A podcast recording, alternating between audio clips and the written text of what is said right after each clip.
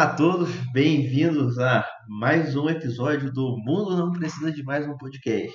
Que a gente sabe que está demorando para sair os episódios aí, mas enfim, vamos continuar. É, tá, estou aqui eu com Matias para a gente falar hoje de um tema que está na vida de todo mundo, mas que às vezes a gente não reflete muito sobre ele. A gente vai falar de amor, não é isso, Matias? Falar sobre amor, né? E confesso que eu fiquei curioso e surpreso com essa sua sugestão. Porque eu acho que é um tema muito amplo e estou curioso para saber o que, que te fez querer falar sobre amor. É um tema extremamente amplo. É o que me fez querer falar sobre amor. É, na verdade, foi eu conhecer um pouquinho sobre a história do rei Arthur, na verdade. É, eu vou chegar lá, eu prometo. O que eu acho interessante é a gente entender que o amor, que nem a gente vê o amor hoje, não é uma coisa que sempre foi assim, né? Primeiro a gente tem que falar, né? Quando a gente fala de amor, a gente não, a gente tem uma ideia muito vaga do que é amor, né? O que, que é amor, né? A primeira resposta que você pode me dar é depende amor com quem, né? Porque você pode estar falando de um amor de mãe, um amor de pai, por mais que seja um amor dos seus progenitores, são dois tipos de amor que nossa cultura vê diferente. Você pode estar falando de um amor de irmãos, um amor romântico, um amor sexual, um, uma porrada de tipo de amor. É, mas, ou não quero falar aqui sobre os amores paternos e maternos, eu quero mais falar do amor, esse amor romântico, esse amor por uma outra pessoa, né? Que não tem nada a ver com sua família. É, o amor que a gente tem hoje, a visão do amor que a gente tem hoje, isso é uma coisa que atualmente tem sido discutido porque a gente tem começado a entender mais, dar mais espaço e respeitar mais outras formas de amor, né? Porque a visão de amor que a gente tem é uma visão muito hollywoodiana. Né? Eu acho que se eu tivesse que falar quem que é a referência, mesmo que inconsciente, das pessoas de amor, hoje é Hollywood, né? Ela vendeu aquela história lá da mulher inocente, da mulher que indefesa, que precisa de ajuda e que precisa do homem, quase como um amor de cavalheiro, mas que não é exatamente assim. E aí que o homem ele ele é, é uma relação recíproca mas ela é quase uma relação que vem de cima para baixo, né? De cima para baixo, não, do homem para a mulher. É... O homem é que protege, o homem é que fornece. E essa relação ainda está muito nos filmes, né? É, de Hollywood, principalmente. Mas ela não, apesar dela ser uma relação que está frequente nas mídias, nas séries, nos filmes, ela não é mais uma relação que muita gente da atualidade, muita gente da nossa sociedade se identifica com ela mais, né? Porque esse papel da mulher, que o papel dela é amar e ser amado e só a existência dela é resumida a isso, é, já não é uma coisa que cabe mais na nossa sociedade. Também, ao mesmo tempo, esse papel de que é o homem que provém também já é outra coisa que não cabe mais. E também essa relação de ser homem com mulher e ponto também não é, é outra coisa que a sociedade de hoje já olha e fala, cara, isso aí não é um retrato da sociedade, né? Mas na nossa mídia, o que a gente ainda tem prevalente hoje é essa ideia de amor sendo passado. Eu tenho muito mais coisa para falar ainda. Eu vou ainda falar do Rei Arthur, eu vou falar das outras coisas de amor até ele chegar em Hollywood, como que Hollywood vende esse tipo de, de amor. Mas até aí, Matias, o que, que você tem para falar sobre amor? Que eu concordo, assim, eu acho principalmente quando você colocou esse recorte do amor erótico, do amor romântico, né? Porque como você falou, a gente pode falar de amor e isso, e ainda que a psicanálise vá colocar o amor erótico talvez no mesmo campo do amor familiar, né? Mas eu acho que para além disso a gente talvez vá ganhar mais fazendo essa determinação. Mas quando você estava falando sobre a forma como Hollywood, de alguma maneira, né, entre muitas aspas, vendeu e produziu esse desejo nosso por, por, amor, eu acho que, como você bem disse, eu não sei de que forma você vai voltar isso com essas coisas mais antigas do reator. Mas se a gente for ver justamente o que você disse, que o amor como é visto hoje nunca foi visto necessariamente dessa maneira, o que Hollywood estava fazendo, eu acho que era uma rearticulação e uma repaginação desse amor romântico que surgiu ao longo do desenvolvimento da história do amor, muito nesse contexto patriarcal, patriarcal que você falou, né, dessa questão da figura do homem e da mulher, mas principalmente da relação entre amor e é, instituição familiar. Aí eu vou te explicar o porquê disso, porque foi até isso que eu estava comentando com você antes, que eu estava lembrando do que eles estavam conversando nesse podcast que eu tinha comentado com você, de que assim teve um processo histórico, até isso que a gente conhece hoje como amor romântico, amor erótico e amor sexual, de que isso viesse de alguma maneira é, em conjunto ou que isso fosse ligado à instituição família, que em última instância seria o casamento e o que isso quer dizer? Que seria que as pessoas iriam se juntar a partir do critério do amor. Porque, assim, se você for ver de que maneira isso que a gente chama de amor, das relações eróticas, se você pegar os exemplos do mundo antigo na Grécia, a relação familiar era uma relação em que o homem tinha aquela família de núcleo ali com a mulher, com os filhos, e aquilo tinha uma função familiar de reprodução, de proteção, de cuidado, de alguma forma de manutenção, assim, bem é, quase fisiobiológica da vida, né? Tanto de você se manter, mas a vida afetiva do homem ela era buscada fora da casa. E isso tanto nas tão conhecidas né, relações homoeróticas na Grécia, quanto também nos prostíbulos femininos também. Então, assim, na verdade, é, era uma grande bissexualidade que, de certa forma, era vista ali, mas mais importante do que essa discussão, né, que isso é interessante para a gente falar em termos de moral em relação a homo e heteroafetividades, mas era que a família e as relações não eram estabelecidas a partir do critério do amor, entende? Então, assim, essa maneira de você se apaixonar e ter alguém e isso ser ou das formas mais românticas ou das formas mais é, alternativas, isso não existia antigamente. O amor era uma vivência fora da casa e, consequentemente, fora da instituição da família.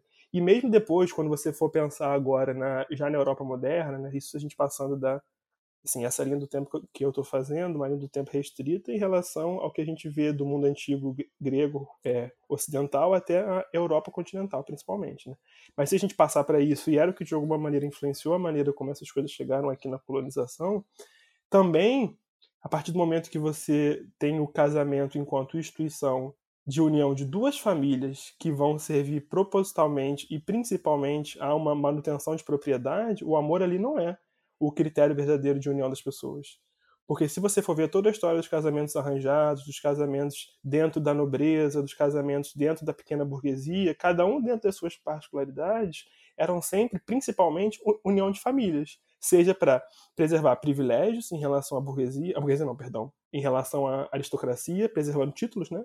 Que você precisava que esse casamento fosse dentro da família para que você passasse o título hereditariamente, quanto na pequena burguesia ou na grande burguesia era alguma forma de conservação do patrimônio. Era basicamente isso, e ainda que isso surgisse na aristocracia também.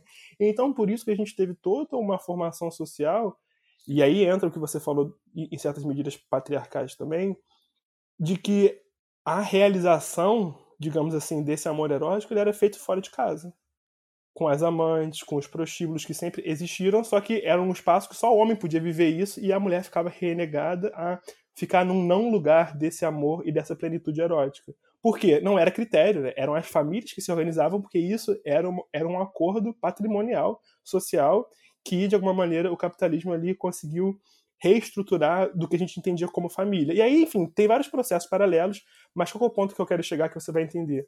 Em certo momento, principalmente no século XIX, na época do romantismo, surgiu a possibilidade, e aqui não cabe a gente entender porquê, de que as pessoas se casassem por amor. Entende?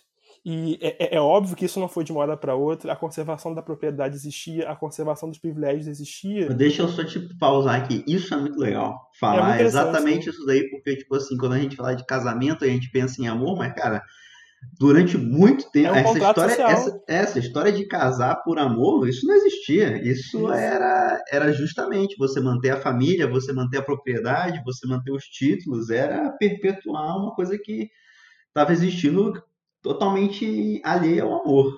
O amor Exatamente. ele entra depois, né? E principalmente fora de, desse contrato de propriedade. E essa é, é, a grande questão, porque você tinha todos esses apêndices sociais, seja das amantes, né? Isso pensando nessa sociedade patriarcal. Desde as amantes, desde as casas de prostituição, você tinha vários espaços sociais que davam conta de vivências eróticas e mais apaixonadas, se a gente for dizer dessa maneira, ainda que você falar de prostituição nesse, nesse contexto seja meio complicado e meio complexo, mas ainda entrava de alguma forma nesse bolo. Mas chegou um certo momento em que o casamento ele passou não só a significar uma conservação e um acordo jurídico é proprietário, mas ele passou a virar uma realização social. Isso é muito interessante e fica especialmente claro num gênero de romance muito específico que surgiu na Europa no século XIX, chamado romance de formação, que começou com Goethe né, no período do romantismo, com um romance chamado Os Anos de Aprendizagem do jovem Wilhelm Meister, que é assim, o primeiro, mas conta justamente a partir do momento em que, e você vai entender por que eu vou falar isso, por que o casamento e o amor entra como chave nisso. Por quê? Você chegou num determinado ponto de desenvolvimento da sociedade capitalista naquele momento, que ainda que você tivesse a manutenção de certas formas de castas sociais, como aristocracia, pequena burguesia proletariado, cada vez mais essas castas não eram mais vistas, essas classes sociais, como os determinadores do destino do indivíduo, no sentido de que surge o mito, ou verdade, essa é uma outra discussão, da mobilidade social.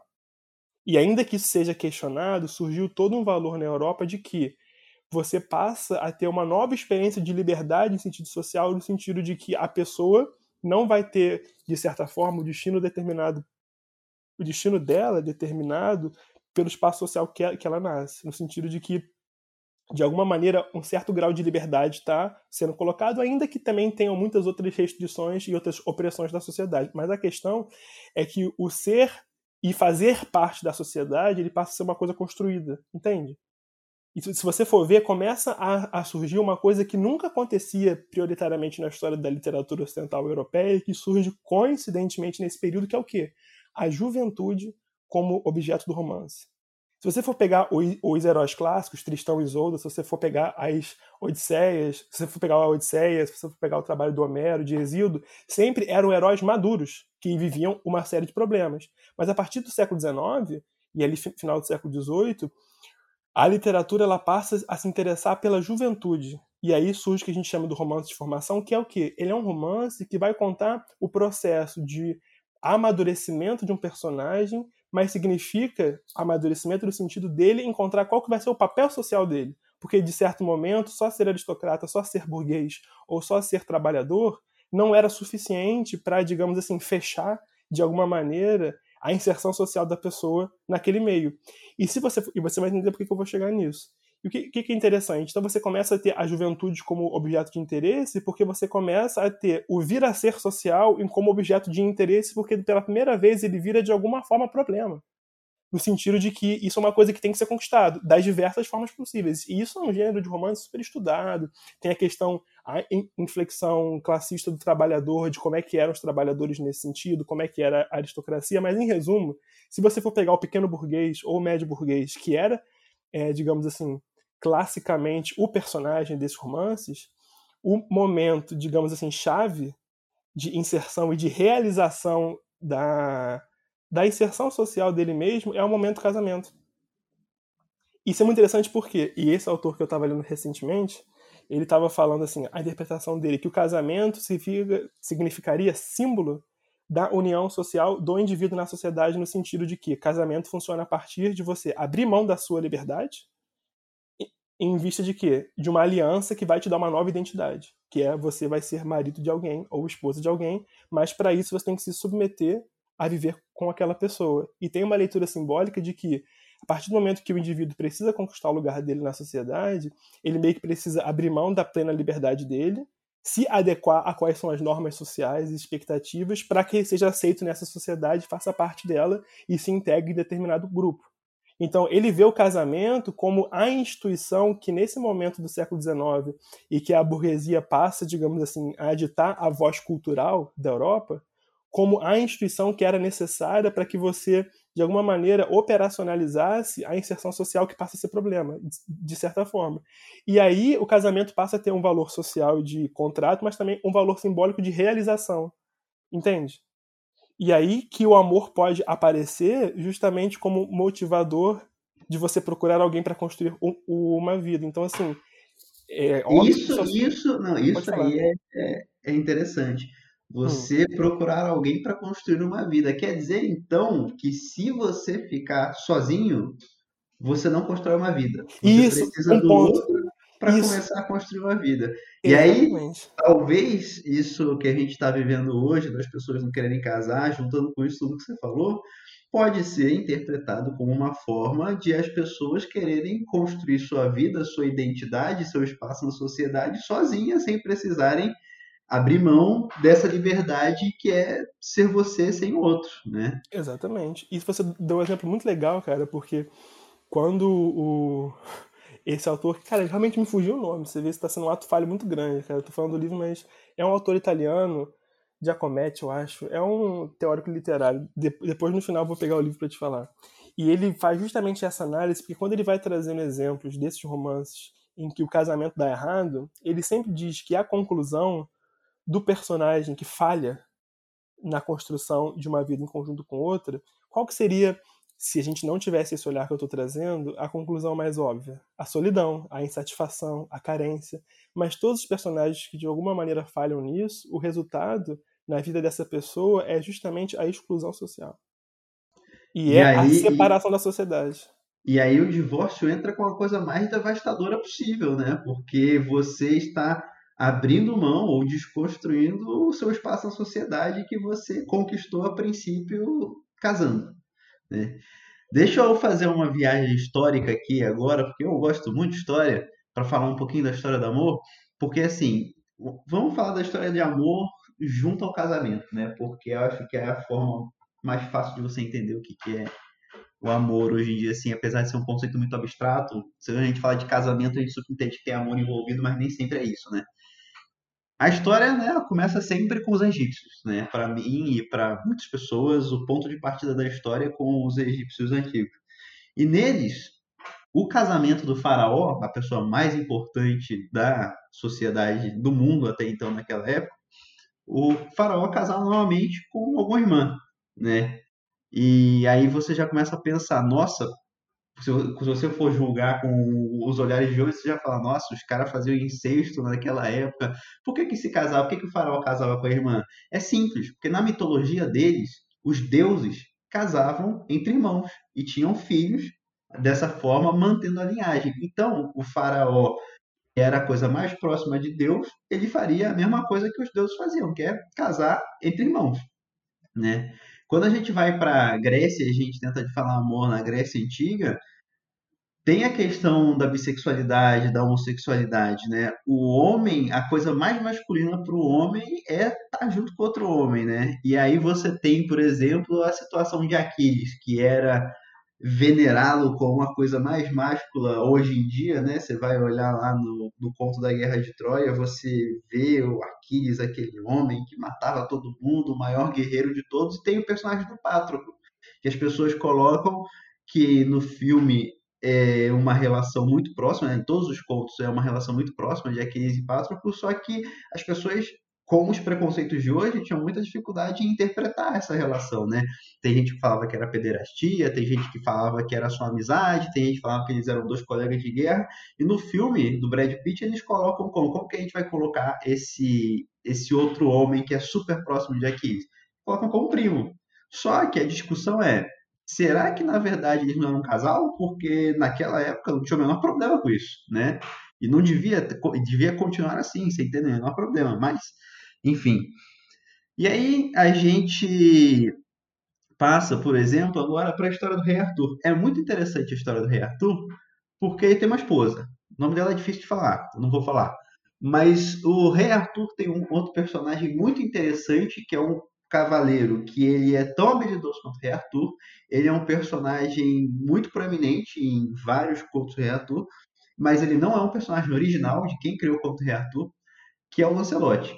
Né? O Lancelot, o, a história do Rei Arthur é muito interessante porque o Rei Arthur ele funciona meio como uma tentativa de você criar uma cultura uma cultura inglesa, o que, que é, o que, que seria ser um inglês, né? E as histórias do Rei Arthur com o Lancelot são muito interessantes, porque o Lancelot ele é apaixonado na esposa do Rei Arthur. E a esposa do Rei Arthur trai o, Rei Arthur com o Lancelot.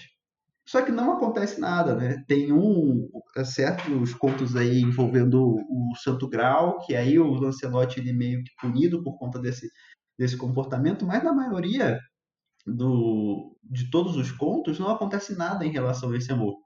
Porque a noção de amor é diferente. É, existi, existia, e ainda existe, né? Vai pegar um pouco do amor romântico isso daí, mas essa, essa situação do amor do Lancelot com a esposa do rei Arthur, ela se dava de quatro formas, né? Tinha um amor por amar, e se você amasse alguém, você devia perseguir esse amor, porque o amor em si justificava, então não tem problema o Lancelot amar a esposa de outra pessoa, porque ele está sendo fiel ao sentimento do amor. Tem a questão de, de você amar uma mulher, você está exaltando a mulher. Então não tinha problema também por Lancelot amar a esposa do rei Arthur, porque era uma forma dele exaltá-la. Tinha outra questão de que o amor é uma forma de enobrecimento do ser, então, também não tinha problema ele amar a esposa do rei Arthur, porque isso era uma forma dele se completar como um ser nobre, ele ter esse tipo de amor. E tem a forma também do amor platônico que segue a gente durante muito tempo, depois vai virar um romantismo isso daí, que é aquele amor que, tipo assim, nunca vai se concretizar. Você ama de longe, nunca vai sair do flerte, enfim. Tinha esses quatro tipos de amor envolvidos, e nenhum deles era visto de uma forma ruim. O amor ele era uma coisa boa. Ah, mas ele estava amando a mulher de um outro cara. Né?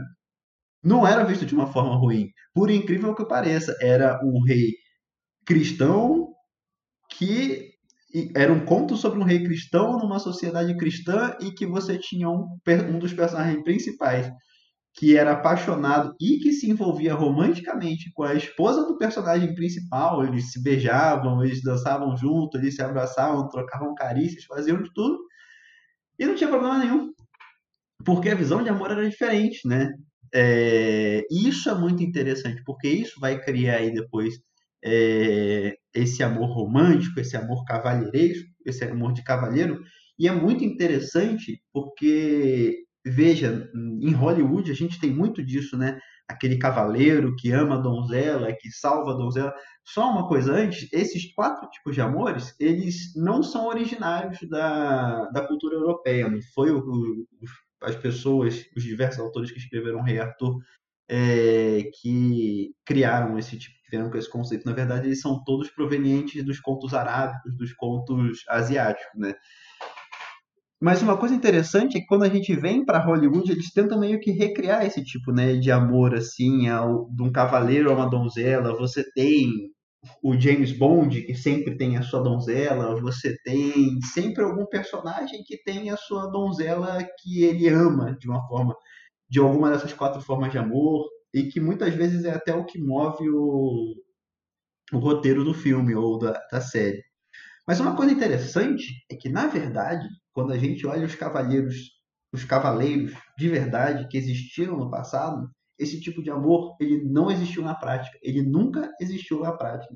Esse tipo de amor. Na verdade, os cavaleiros eles eram a gente criou uma a gente cria um mito dos cavaleiros que eles eram pessoas nobres, eles eram nobres por conta de título, mas essa ideia de nobreza nobreza não é ser humilde, é diferente. Eles não eram pessoas, eles eram pessoas bem cuzonas, na verdade. É, é uma nobreza de título e não é uma nobreza moral, e a gente não tem não, nem, nem atenção para isso normalmente. Exatamente. Porque o que, que acontece? Eles, é, as mulheres, muitas vezes, especialmente as viúvas, elas que mantinham os títulos, quando, por exemplo, não tinha mais linhagem nenhuma, o marido morria, a mulher ficava viúva. O que acontecia com essas viúvas é que os cavaleiros, que não tinham muitos títulos, eles sequestravam essas mulheres. Eles e, e aí o que, que eles faziam? Sequestravam e estupravam elas. Porque uma ideia que se tinha na época medieval é de que a consumação do ato sexual fazia com que a mulher agora pertencesse ao homem. Ele, é isso que esses cavaleiros que hoje a gente tenta idealizar na literatura, na, nas séries, nos filmes, eles faziam. Tem até um, um, um vídeo no YouTube muito legal que o cara faz uma pesquisa para tentar descobrir se alguma vez algum cavaleiro salvou uma donzela em apuros. E ele descobre que isso nunca aconteceu. E que, e que especialmente se as mulheres fossem é, mulheres é, do, dos camponeses, assim, estuprava, batia, fazia de tudo. E, e, quando a mulher era nobre, também não tinha tanto respeito, especialmente se ela não tivesse casada. Se ela não tivesse casada, ela seria sequestrada, ela seria estuprada para tentar ficar com uma parte do título dessa mulher, entendeu? Então, a gente tem, hoje em dia, quando a gente olha para a mídia mais comum, né, a gente tem esse problema de, tipo assim, a gente pega primeiro visões de amor que não cabem mais na sociedade hoje e visões que são totalmente idealizadas e que na prática nunca existiram, né? Uhum, uhum. Inclusive, assim, enquanto você estava falando isso, eu até sugiro que a gente, porque a gente já está em 25 minutos, tem mais coisas que eu quero falar, mas eu super acho que cabe a gente pensar, e eu sugiro da gente fazer uma próxima conversa só falando do amor no contexto de hoje, de como a sociedade mudou e, e, o, e, o, paradigma do Tinder, por exemplo, que eu acho que assim, é a maior representatividade de como as coisas estão muito diferentes, porque tudo isso que a gente está falando, que você observou, e até o que eu queria complementar também, eu acho que isso está assumindo uma forma muito transitória, que esses valores não deixaram de acontecer, mas eles estão se flexibilizando tanto pelas mudanças sociais, que eu acho que não dá para a gente, o que a gente fala hoje, agora, nesse momento, o que você falou e o que eu estou falando, eu acho que não dá mais para a gente conseguir entender e minimamente ler a sociedade por esses parâmetros, ainda que eles estejam presentes. Por quê?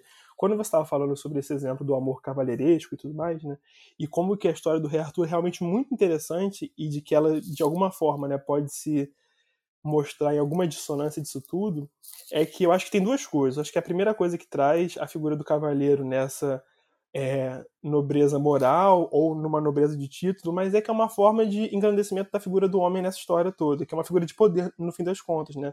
Seja salvar, conquistar e assim tanto salvar a princesa do castelo do dragão ou salvar a mulher que está em questão no episódio do James Bond, que ele vai ter um affair amoroso com ela e depois pega o avião e vai para outro lugar do mundo viver outra história com, com outra mulher. Então, assim, você vê que é um amor ali que ele pode assumir várias formas e que, nesse ponto que eu estou falando, ele de alguma maneira corresponde a uma forma de valorização dessa figura masculina forte e falicizada, né? Que ele tem o um poder, ele é o cara que vai, conquista, pega a mulher, usa ela, conquista ela e depois, e depois ou ele pode casar ou ele pode ir embora. Isso nem é tão importante, o importante é ele ser o forte. Mas tem outro ponto nisso que eu acho que é talvez isso o mais interessante que essa história do Rei Arthur que você está trazendo traz, é que é, nesse processo enfim, que eu estava trazendo, né, de como o amor foi se tornando em termos de relacionamento que ele é hoje, surgiu uma coisa muito importante que não, nem sempre existiu e que é talvez uma das coisas que mais atravessa nossas, as nossas experiências amorosas de modo geral, que é a questão da posse. E a posse, enquanto uma coisa vinculada ao amor, ela é totalmente historicizada e, e totalmente contingente a determinado momento histórico, no sentido de que a discussão que o Santo Agostinho fala sobre os tipos de felicidade e principalmente sobre o tipo do amor é muito interessante porque ele é um autor, cara, que ele está justamente na transição do que, que o pensamento pré-clássico das epopeias do heroísmo grego, no exemplo do Aquiles, passando pela ela clássica dos filósofos, depois no helenismo e aí o cristianismo já nessa roupagem romana, e aí a gente está entrando na Idade Média e na Europa, nesse período justamente que você vai, de alguma maneira, reformular certas coisas e abandonar certas coisas do classicismo. Só que o Santo Agostinho é interessante porque ele é um cara que está ali no meio, né? Ele está articulando coisas antigas, mas ele também está, digamos assim, abrindo no discurso filosófico e teológico coisas que já estão em jogo na sociedade e vão representar valores nossos. Né? E o que eu te falei? Que ele surge também, pela primeira vez, de certa maneira, a noção de individualidade, mas mais do que isso, ele faz uma distinção muito interessante entre dois tipos do amor. Que aí ele tem uma visão espiritual, né, é, teológica, que a gente pode até ler isso sem recair na figura do Deus cristão, mas que ele fala sobre amor carnal e, e o amor espiritual de maneira que o amor carnal seria aquele amor que ele surge a partir de uma necessidade minha, que é como a gente, de, certa forma, vê o amor, né? Que é um discurso que a psicanálise articulou muito sem, talvez, se questionar plenamente, de que o amor é fruto de uma falta, né? E que o desejo, ele é o desejo daquilo que não se tem. E que, de alguma maneira, se a gente fosse colocar em linguagens psicanalíticas, né, o desejo vai ser justamente essa coisa que falta ao sujeito, que faz com que ele se movimente, com que ele busque certas coisas e, consequentemente, que ele se realize. Então, assim, você tem ali, na, naquele momento, ele fala de concupiscência. Concupiscência, nem sei como é que se fala direito. Que era essa linguagem antiga, né, para os pecados da carne. Que é você desejar alguma coisa porque aquilo, de alguma maneira, é o que falta em você. E se você vê o desejo dessa maneira, é uma forma muito narcísica de você ver o desejo, né? Porque você, de alguma forma, estaria desejando o outro porque, por meio da posse daquilo que você não tem, você pudesse vir a tornar aquilo que você ainda não é. Então, assim, é como se o amor tivesse uma ligação primeiro com o que nós não somos. E de você conquistar uma coisa que você não é, mas de alguma maneira por meio da posse. E a diferença que ele faz, e aí tem toda a parte da espiritualidade cristã daquele momento que não vale a pena entrar, mas que ele que seria o amor da criação, que é primeiro você amar por antes você ter sido amado. Que seria o amor da graça. Por quê? Se você existe, você não existe por conta própria. Né? Hoje a gente pode falar que você foi gerado pela sua mãe, mas naquele momento era visto o homem enquanto criação de Deus. Então, ele entendia que o homem primeiro surgiu porque antes do homem mesmo ser, Deus já amou o homem o suficiente para dar a vida para ele. E essa é a própria ideia da graça. Qual que é a graça? Graça é ver de gratitude, caridade, que é dar sem receber nada em troca, simplesmente dar. Então, assim, meio que ele fala que teria uma outra possibilidade do amor, que é muito interessante, que não estaria em jogo a questão da posse, porque você só vai amar primeiro porque você já foi amado antes. Então, seria uma conexão com o amor, de você amar por ser amado, que o amar não seria buscar no outro aquilo que não se tem, mas buscar por meio do amor ser a plenitude, ser a plenitude ou ser plenamente quem você é. E isso é muito interessante, que isso está muito vinculado a certas ideias gregas e clássicas em relação à felicidade, em relação à plenitude, que é muito diferente do que como a gente vê a, a felicidade enquanto realização hoje em dia.